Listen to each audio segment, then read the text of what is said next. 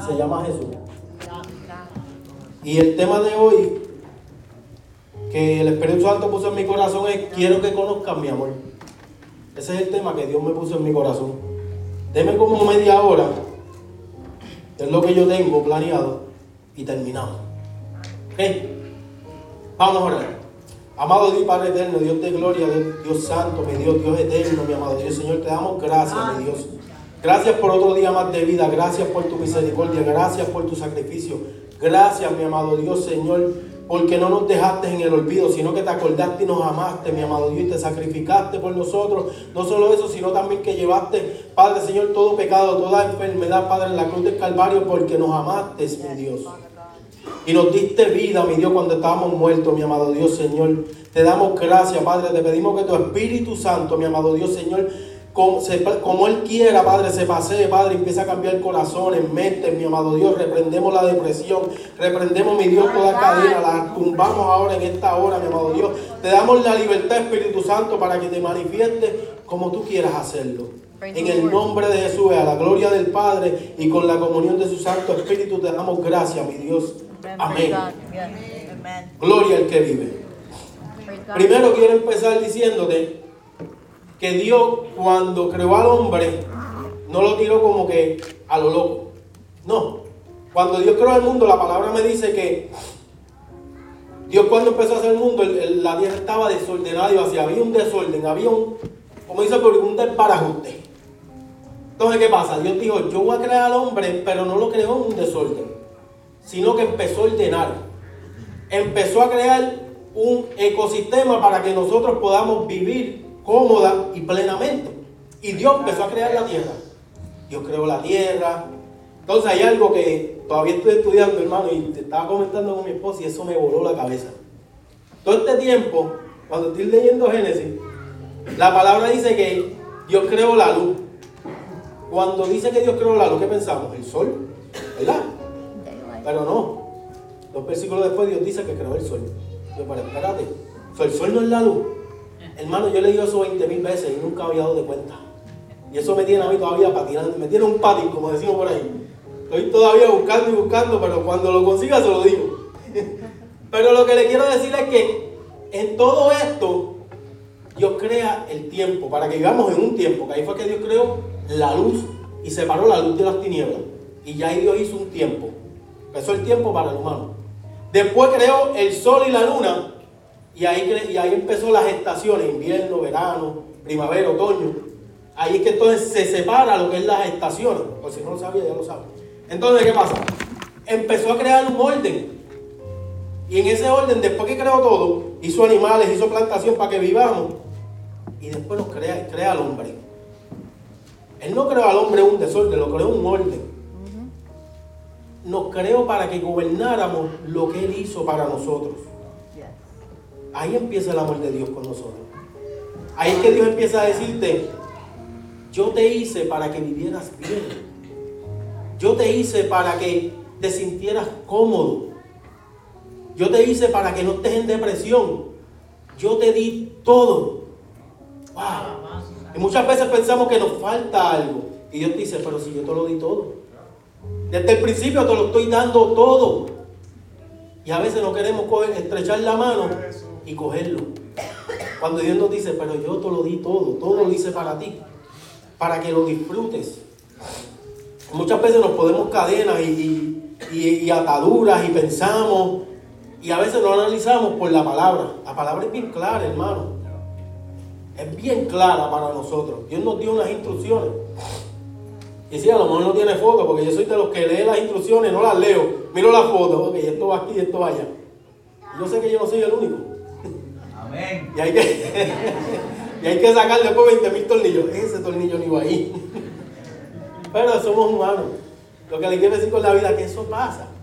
Ahora, en esta creación, como le dije, Dios lo hizo todo para nosotros. Tenemos que empezar a pensar en eso. ¿Qué tanto nos ama Dios? Dios quiere que, tengamos, que entendamos su amor. Y otra cosa es cuando, a pesar de uno mismo, ¿Qué persona tú amas más? Tus hijos.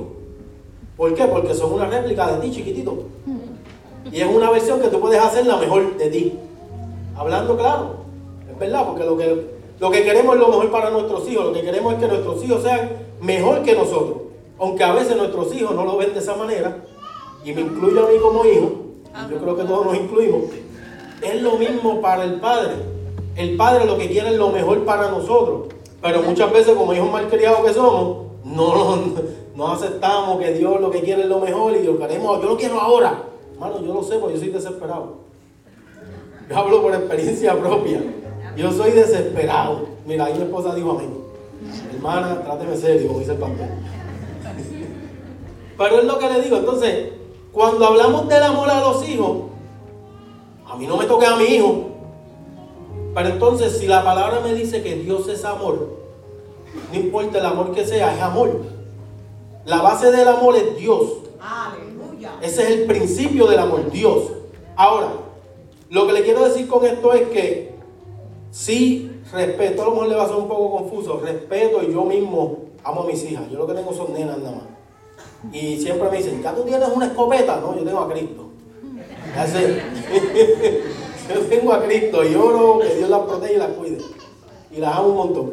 Pero sí, como padre, como padre, humanamente hablando, yo doy mi vida por mis hijas, por mis nietas, por mi nieto. Yo doy mi vida por ellos, porque son parte de mí. Ahora, cuando estamos hablando de lo espiritual, el amor de Dios, se supone que yo ame a mi prójimo aún como mi hijo.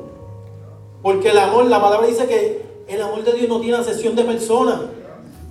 Entonces, cuando vamos a Primera de Pedro 4.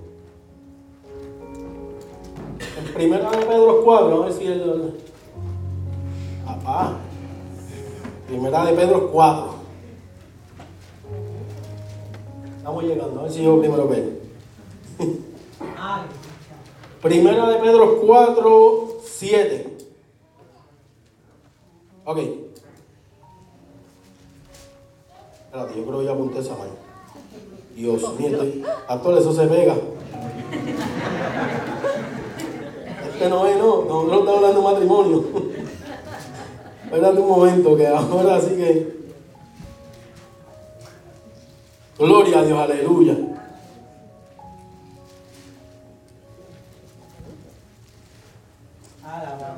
Gloria al que vive, aleluya. Buscarlo aquí rapidito, es que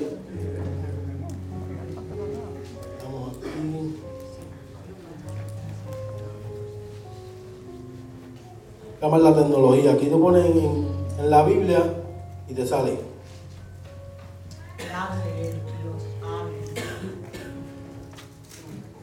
Hermano, yo no sé si es que el teléfono está diciendo otra versión, pero ahí estamos. Primera de Pedro 4, 7.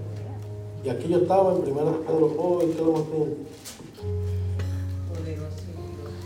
Está en Primera de Pedro 5, si no me equivoco. Mira aquí. Sí, estamos bien. Primera de Pedro 4, 7.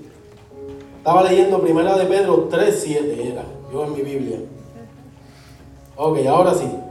Primera de Pedro 4, versículo, ah, capítulo 4, versículo 7. Mas el fin de todas las cosas se acerca. Ser pues sobrio y velar en oración. Y el 8 dice, y ante todo tener entre vosotros ferviente amor, porque el amor cubrirá multitud de pecados. O sea, cuando te dice ferviente amor entre nosotros, está hablando de un amor puro, un amor que no tiene sesión de personas, un amor que tiene que ser igual para cada uno de nosotros, un amor que tiene que ser como yo me amo a mí, yo tengo que amar a mi prójimo. Y la palabra usted dice, ama hasta, tu enemigo, de pronto vamos ahí.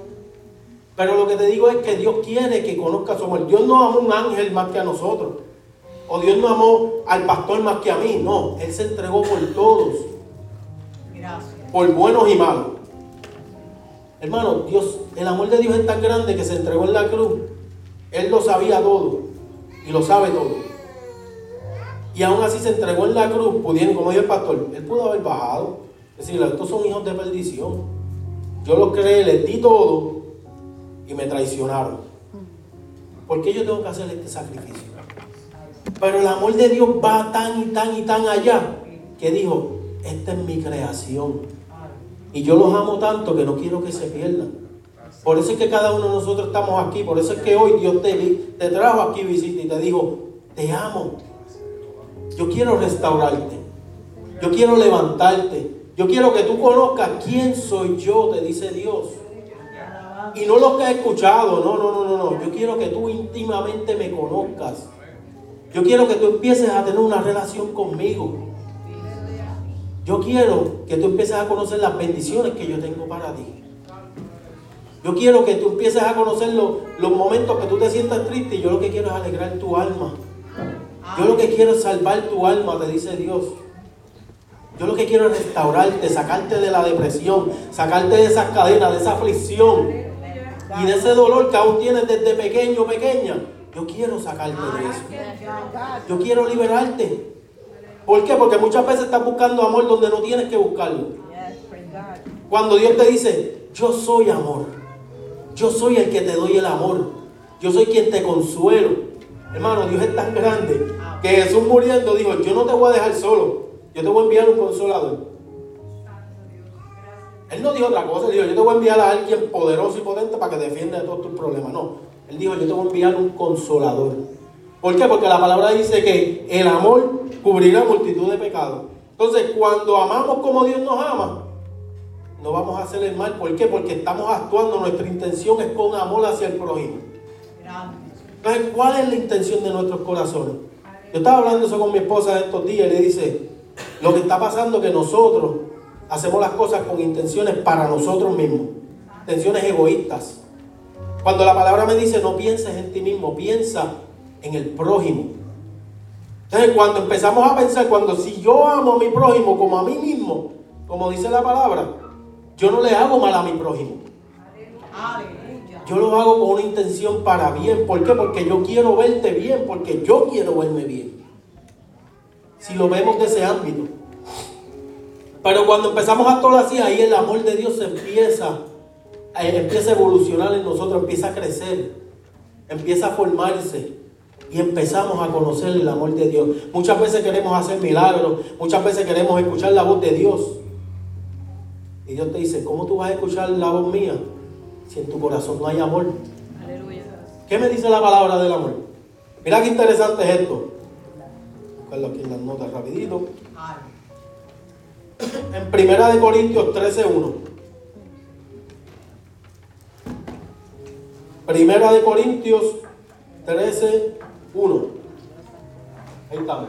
Si yo hablase lenguas humanas y angelicales y no tengo amor, vengo a ser como metal que resuena o sin palo que retiñe. Pon el 2.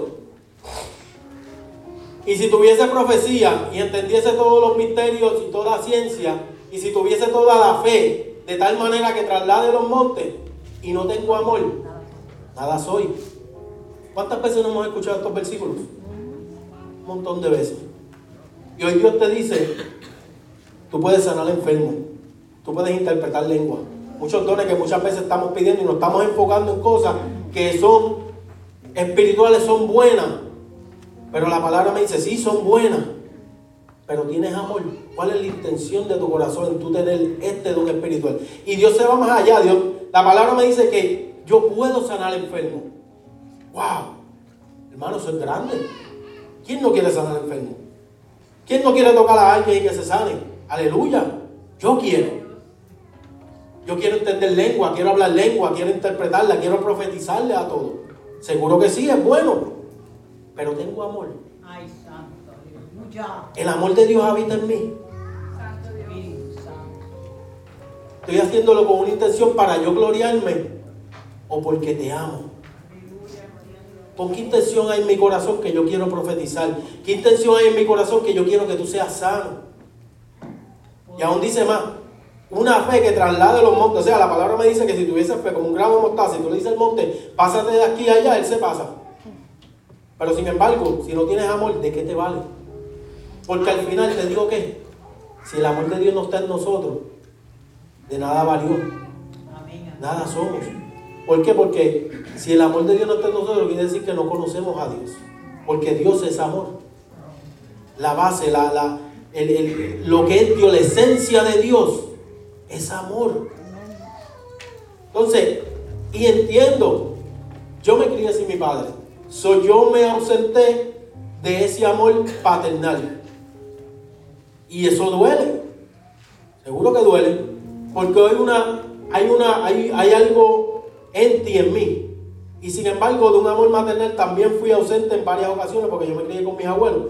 Hay una ausencia de amor en mí que muchas veces ponemos unas paredes cuando empezamos a sentirnos de cierta manera, ponemos como una defensa. Espérate, que yo no quiero que me hieran, yo no quiero que... Entonces Dios a veces te dice, yo quiero que tú rompas eso para yo poder sanarte. Yo quiero que tú empieces a bajar esa defensa porque yo quiero sanarte, yo quiero amarte. Yo quiero enseñarte el amor. Yo quiero que tú aprendas cómo yo te amo. Eso es lo que no, ese es el amor de Dios. Pero humanamente montamos estas defensas, montamos esto. No, no, yo no voy a dejar que nadie me hiera de nuevo. Y humanamente es aceptable, amén, seguro que sí. Pero hay que empezar a, a quebrantarme, hay que empezar a ser vulnerables para Dios. ¿Para qué? Para poder conocer a Dios. Si queremos conocer a Dios, pero estamos dispuestos a conocer a Dios. Estamos dispuestos a hacer el sacrificio que Dios quiere que hagamos. Estamos dispuestos a abrirle el corazón a Dios, como Dios quiere que lo abramos. Hermano, Dios no nos quiere hacer mal. Dios solo nos quiere hacer bien. Dios lo único que quiere es el bien para nosotros. Y empezó, no, no lo demostró muriendo en la cruz del Calvario. No solo muriendo, sino por su sangre hay sanidad. Por su sangre hay restauración de corazón, hay, hay, hay, perdón de pecado. La palabra dice que por sus llagas fuimos nosotros curados. Entonces muchas veces nos preocupamos de la carne, del cuerpo, y no nos preocupamos de lo espiritual, de lo, del alma. Hermano, porque nuestra alma gime. Nuestra alma gime diciendo, yo necesito a Dios. Y muchas veces lo ignoramos. Muchas veces decimos, cállate, que yo prefiero eh, satisfacer la carne. Y no estoy hablando de pecado, porque satisfacer la carne a veces no podemos hacer algo de que una manera, un ejemplo, este, yo puedo darle prioridad a algo que no es pecado, pero que es material, antes de meterme con Dios. Cuando el Espíritu Santo me está tocando la puerta y yo sé que me está diciendo, necesito hablar contigo. Muchas veces ignoramos y decimos, no, yo prefiero dormir, o yo prefiero irme a comer, o yo prefiero, eh, no, correr motora, yo prefiero. Y hablando de cosas que sencillas, que no son pecados. Pero entonces, ¿a qué le estamos dando prioridad? Cuando Dios la prioridad nos la dio a nosotros. Mira qué grande es Dios que nos puso a nosotros primero. Wow. Cuando pensamos, a pensar, cuando pensamos en eso, yo pude haber dicho, como le dije antes, yo me olvido de ellos, hago otra nueva generación, hago otra especie, que no sean humanos, hago lo que yo quiera, es Dios. Pero sin embargo digo, no, no, no, yo te amo. Yo te amo. Y yo te amo tanto que te quiero cuidar, te quiero restaurar, te quiero dar vida. Y muchas veces nos encanta vivir muerto en vez de vivo. Y perdone que esto suene fuerte, pero es lo que Dios nos dio, me dio en mi corazón. Y yo no lo puedo callar. ¿Por qué? Porque te amo. Y yo no quiero que te pierdas. Hermano, esto es algo. La hermana Madeline estaba hablando ayer. Un estudio poderoso. De, de los intercesores. Y cuando ella decía que cuando tú eres un intercesor, tú sientes el dolor de la otra persona que Dios pone en tu corazón para que tú ores. Y yo sentí eso una vez, yo estoy en mi casa lavando los trastes, en la mañana me había hecho desayuno y estaba lavando los trastes. Y que pocas veces pasa, pero lo hago a veces. Me regañan por eso, pero ya. pero entonces, estoy lavando los trastes y algo se, mi corazón como que lo exprimía. Hermano, yo no soy de llorar, yo lo hablo claro, yo no soy de llorar y mi nene me puede estar testigo. Yo casi no lloro, aunque últimamente yo no sé si es la edad, pero estoy viendo estoy viendo movie que como que me da un taco, mira, y los ojos se me aguan, ¿qué está pasando aquí? dice, el, sistema dice como que, error, error, reset, reset, ¿qué está pasando? Y yo me quedo como que, los ojos aguados y eso, son movies que me están tocando. A lo mejor es Dios que me está, me está quebrantando ya, me estoy dejando quebrantar por el amor de Dios y esas cositas, pues, hay una movie terrible cristiana que, tacho, se llorar a cualquiera, hermano. Pero yo estaba viendo Soul Selfers. Iba a decir, eh, Soul Selfers esta movie está por encima, como dice por ahí, encima de los gandules, está brutal. Si no la ha visto, véala. Me hice llorar. Me hizo, me, me los ojos, como uno dice. Pero sí, lo que les quiero decir es que algo apretó mi corazón. Y me puso a una tía mía, me la puso en la mente y empecé a sentir el sufrimiento de ella. Algo terrible, algo que nunca me había pasado. Y empecé a llorar y empecé a sentir este dolor. Yo sabía que no era mío, pero lo sentía. Y empecé a, orar por ella y a clamar por ella y a interceder por ella.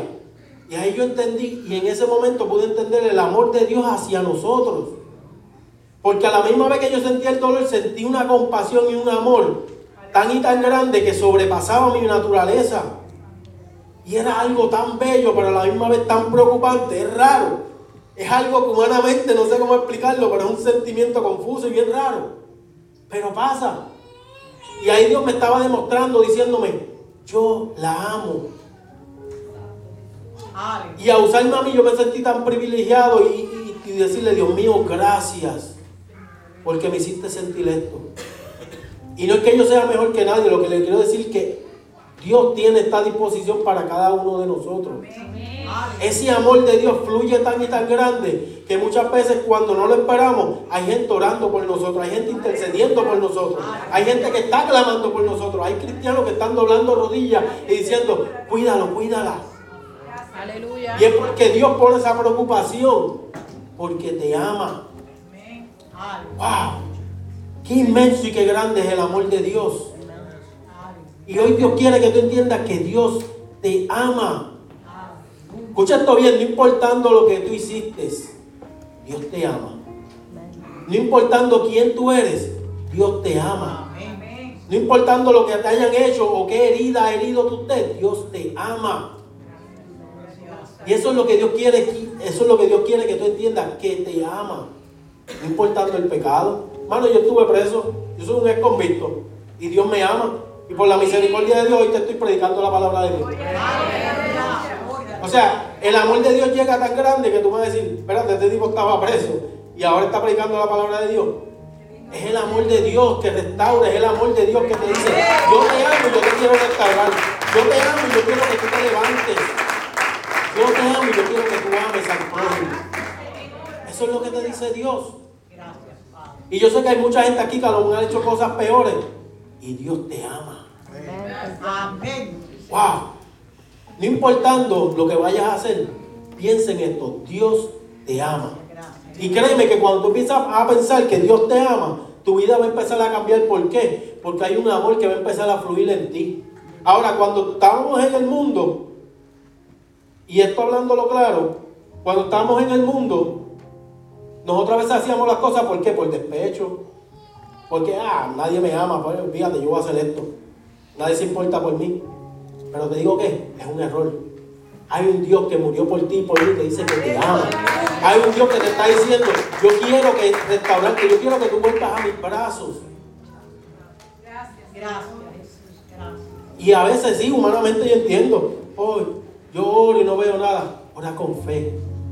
¿Qué intención hay en tu corazón? Te dice Dios. Cuando tú estás orando, ¿tú estás orando egoístamente? O tú estás en verdad orando porque en verdad tú tienes amor hacia esa otra persona. Tú estás orando porque tú quieres que Dios te cambie. O solamente quieres los beneficios, pero no el sacrificio. Aleluya. Entonces ahí es donde se separan, como dice por ahí, los niños de los hombres. aleluya. es algo para que se ríe un poco. Mi alma te alaba, Jesús, aleluya. Estos versículos son un poco largos, pero tengo que leerlos, hermano. Primera de Juan, capítulo 4, versículo 7. Aquí te explica claramente, amados, amémonos unos a otros porque el amor es de Dios. Todo aquel que ama es nacido de Dios y conoce a Dios. ¿Entendiendo eso ahí por donde voy? El 8. El que no ama no ha conocido a Dios porque, no es, porque Dios es amor. Ahí tú lo explica bien claro, el 9. En esto se mostró el amor de Dios para con nosotros, en que Dios envió a su Hijo unigénito al mundo para que vivamos por Él. O sea, Dios envió a su Hijo a morir para que vivamos nosotros por Él. sabiendo que Él nos ama, sabiendo que Él está ahí para nosotros. Y para que me entienda, Él es el que nos vaquea. Yo hablo así para que me entienda, hermano. Por eso es que yo hablo así. El 11. Amados, si Dios nos ha amado así, debemos también nosotros amarnos unos a otros. O sea, el amor no tiene sesión de personas. Como Dios me amó a mí, yo tengo que amarte a ti. Y te puse el ejemplo de un hijo, ¿por qué? Porque eso es donde te toca ahí el amor. Tú dices, no, no, con mis hijos nadie juega. Y hoy yo quiero decirte que se supone que así como tú amas a tu hijo, tú ames a tu prójimo. Y me voy aún más, tú ames a tu enemigo, el que te desea mal. Que lo ames aún como tu hijo. ¿Por qué? Porque al enemigo cuando tú le deseas bien, él se confunde. Tu enemigo, no estoy hablando del enemigo del diablo, estoy hablando de, un enemigo, alguien que te desea mal, una persona. Él se confunde, él dice, pero si yo lo que quiero es el mal para esta persona y esta persona me sigue tratando bien. Y al final va a realizar y va a decir, ¿qué es lo que tiene él que yo no tengo? Y te digo que esa vida va a empezar a buscar lo que tú tienes por el amor que tú le demostraste a esa persona. Y tú sabes cómo Dios se va a alegrar contigo. ¡Wow! Tú sabes que galardón. Porque eso es otra cosa. No voy a hablar mucho de eso, pero te voy a tocar un poco. Por cada cosa, cada obediencia. Esta es la importancia también del cristiano. Obediencia. Cada vez que obedecemos a Dios, ¿tú sabes qué? A, a los que les gustan las prendas, es una joyita más que tienes en tu corona. Aleluya. Si lo quieres hacer por prenda, empieza a ganarte vida, empieza a obedecer a Dios. Para que sea, mira, bling bling en la cabeza, como dicen. Descoronado, bien, bien, bien brilloso. Aleluya. ¿Por dónde llevamos? Por el 12. Por el 12. Nadie ha visto jamás a Dios. Si nos amamos unos a otros, Dios permanece en nosotros y su amor se ha perfeccionado en nosotros. El 13. En esto conocemos que permanecemos en Él y Él en nosotros, en que nos ha dado de su espíritu. O sea, ahí está, cuando empezamos a obedecer, cuando empezamos a amar, el espíritu nos va a empezar a revelar qué es lo que tenemos que hacer. ¿Qué dirección, quiere, qué, dirección Dios quiere que cojamos?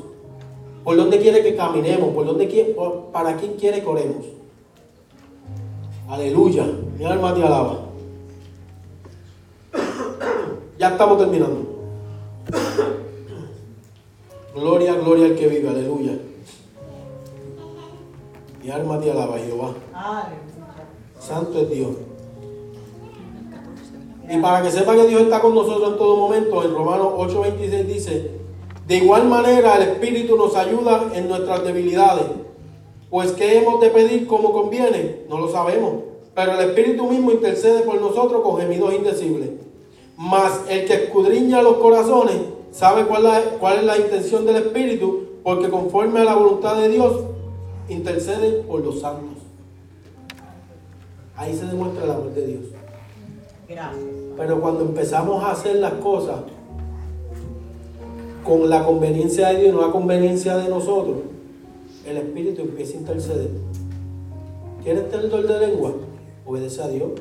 Empieza a orar que va a haber cosas que tú no vas a saber qué decir, pero ahí va a haber una intercesión del Espíritu que va a interceder en tu espíritu y vas a empezar a hablar en gemidos, en lengua. Y te digo que la lengua te beneficia a ti, porque si no es interpretada, le, beneficia al que la habla, no al que la oye, al menos que no sea interpretada, según dice la palabra. Lo que te quiero decir que Dios ha puesto todas las herramientas y todo para nosotros, disponible. O sea, Dios ha dado todo. Lo ha puesto todo ahí en, bandeja de plata, como dice. Y muchas veces nosotros nos cohibimos en cogerlo. Cuando Dios te dice, eso es tuyo, cógelo. ¿Qué esperas? Ese es el amor que yo tengo para ti. Yo te amo tanto que lo dejé todo por ti. Todo. Y cuando dice todo, en Filipenses la palabra me dice que Dios siendo Dios, estoy parafraseando, que Dios siendo Dios, no estimó el ser igual a Dios como cosa que aferrarse. O sea, él dijo, yo, yo soy Dios, yo no tengo que morir por ello.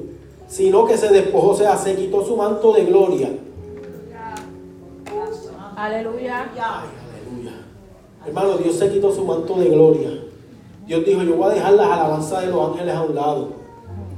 Gloria al que vive. Jesús. Yo voy a dejar toda mi gloria, yo voy a dejar todo lo que yo soy. Y voy a bajar por ello, a morir por ello. ¿Por qué? Porque no había un sacrificio que lo hiciera. No había nadie que pudiera hacer esto. Y Dios dijo, yo voy, yo mismo voy y muero por mi creación, por mis hijos, porque los amo. Se despojó a sí mismo, tomando forma de siervo, hecho semejante a los hombres. Gracias, Señor. Gracias, Padre. Y ahora tu mente a lo mejor está pensando, pero si que al principio Dios nos hizo a su imagen y semejanza. Pero es que el hombre siguió pecando, que en el camino perdió la semejanza de Dios. Y cuando Jesús dijo, yo tengo que morir por ellos, se despojó y dijo, yo voy a tomar la semejanza de pecador y lo voy a hacer, lo voy a purificar. Porque yo tengo que volver a purificar ese cuerpo para poder hacernos dignos de recibir, de ser recibidos en su gloria. Aleluya. Y ahí fue que Dios dijo, yo me despojo. Y tomo esa semejanza para morir por ti, por, por mí. Para que tú puedas tener vida. Gloria al que vive, aleluya. Lo que te quiero decir hoy es que Dios te ama. Dios tiene un amor tan y tan incansable por ti, que no importa dónde nos metamos, Dios nos saca. Hermano, a mí, a mí, a mí, yo estaba la mente, cuando yo caí preso, mi mente estaba en tinieblas. Yo nunca había ido preso en mi vida. Y la primera vez que caigo preso, dije en mi mente, aquí, porque yo lo que veía la de preso era en la movie. La movie lo callé, todo el mundo matándose, apuñaleando. Y yo dije, aquí yo un asesino voy a volver porque yo no voy a que nadie me mate. Esa era mi mente. Yo estaba en mi mente estaba tiniebla totalmente. Pero Dios tenía otros planes. ¿Por qué? Porque me ama. ¿Tú sabes lo que hizo Dios? Dios es tan grande que mira, mira lo que hizo Dios. Yo estoy en cuarentena, hermano, yo me estaba volviendo loco. Yo me estaba volviendo loco. Para los que no entienden, cuarentena es que te encierran en una, en una celda y tú crees que han pasado 10 horas y han pasado 2 horas. Hermano, el tiempo no pasa. Yo me estaba desesperando y no sabía inglés. Ahora no sé mucho, pero sé más que antes. No sabía inglés. Y la cuestión es que me estoy bebiendo lo que yo necesito un libro para leer. Y lo que había eran libros en inglés. Y busco un libro, salgo a comer, porque para comer sale, busca tu comida y vuelve y te encierra. Y cuando salgo a comer, hay una, como un shelf, un gabinetito eso así, con un montón de libros, estoy buscando y todos son en inglés. Y veo una Biblia de esas azules que tiene los, los salmos y proverbios. Y el Nuevo Testamento, y yo dije, a leer Biblia es lo que hay. So, cuando la cojo dice New Testament, en inglés, yo, ay bendito, la pongo encima del shelf y me encierro en mi celda. Y allá está uno hablando español y mira, tienes un libro, dame algo, bro, me estoy volviendo loco aquí, no sé qué hacer. Me dice, oh, yo tengo uno. Pues está bien, el que estaba abriendo, yo, mira, pásame el libro que él me va a dar. Me pasa el libro. Hermano, el libro era que si decía los poseídos. Ahí yo, ahí yo dije, Dios ¿qué es esto? Me pongo a leer ese libro. Cuando me pongo a leer ese libro, el libro es bueno, no se oye medio, el título es medio raro, pero yo terminé leyendo toda la, la- la serie de esos libros que es este, Dejados Atrás. Y es una serie, si no me equivoco, de 14 libros. Pero él me dio el número 8. Cuando yo empecé a leer, yo estaba más perdido que, que Rolandito. Yo dije, Dios mío, pero no entendía nada, porque estoy leyendo nombres que no sé quiénes son, estoy leyendo escenas que no sé quiénes son. La cuestión es que yo dije, mira, pon eso para atrás. Otro muchacho pidió permiso a poner, a buscar un libro y era bilingüe. Y yo le dije, mira, ¿todo español? Y dice, sí. Yo le digo, bueno, pon ese libro para atrás, porque yo esto me está volviendo ahí más loco lo que estoy aquí. Buscamos un libro en, español. Y él está buscando y hacho, no hay ni yo, chequea bien, brother. Y cuando chequea, ve la Biblia en sí, me dice, oh, esto es español. Y eso es inglés y yo la acabo de poner ahí. Me dice, no es español. Yo, yo peleando con él, él está viendo y me dice, yo le digo, eso es inglés, yo la acabo de poner ahí. Y me dice, no, mira, es español. Y cuando me lo enseña decía Nuevo Testamento, hermano. Wow. Yo no sé si usted entendió eso, yo no sé si el diablo me cegó o Dios cambió el lenguaje, yo no sé lo que fue, pero yo creo que Dios cambió el lenguaje. Y Dios me dijo ahí adentro, yo tengo que sacarte de la calle y ponerte aquí para poder interesarte porque te amo. Entonces muchas veces vemos una situación mala, pero en los planes de Dios estaba esto aquí hoy. Aleluya. Mi alma te alaba y le doy gracias a Dios por eso. ¿Por qué? Porque me sacó de donde yo estaba y me puso en algo que humanamente a lo mejor se veía mal, pero fue para restaurarme, porque me ama. Y así mismo Dios quiere hacer contigo. No meterte en una cárcel. Aleluya. Sino sacarte del estado donde tú estás y decirte y demostrarte que te ama, restaurarte. Empezar a sanar esas heridas grandes que tú tienes en tu corazón, esas raíces de amargura, que muchas veces tienen que ver con nuestro pasado, con nuestra niñez, que nos hieren, que al sol de hoy todavía nos toca y nos hiere. Y ponemos esas paredes y esa defensa. Dios te quiere decir hoy, yo te amo y te quiero sanar. Yo te amo y quiero restaurarte. Yo quiero sanar tu corazón. ¿Para qué? Para que aprendas a amar a tu prójimo como yo te amo a ti. Eso es lo que quiere hacer Dios hoy. Aleluya. Mi alma te alaba. Hasta aquí mi parte y que Dios les bendiga. Gloria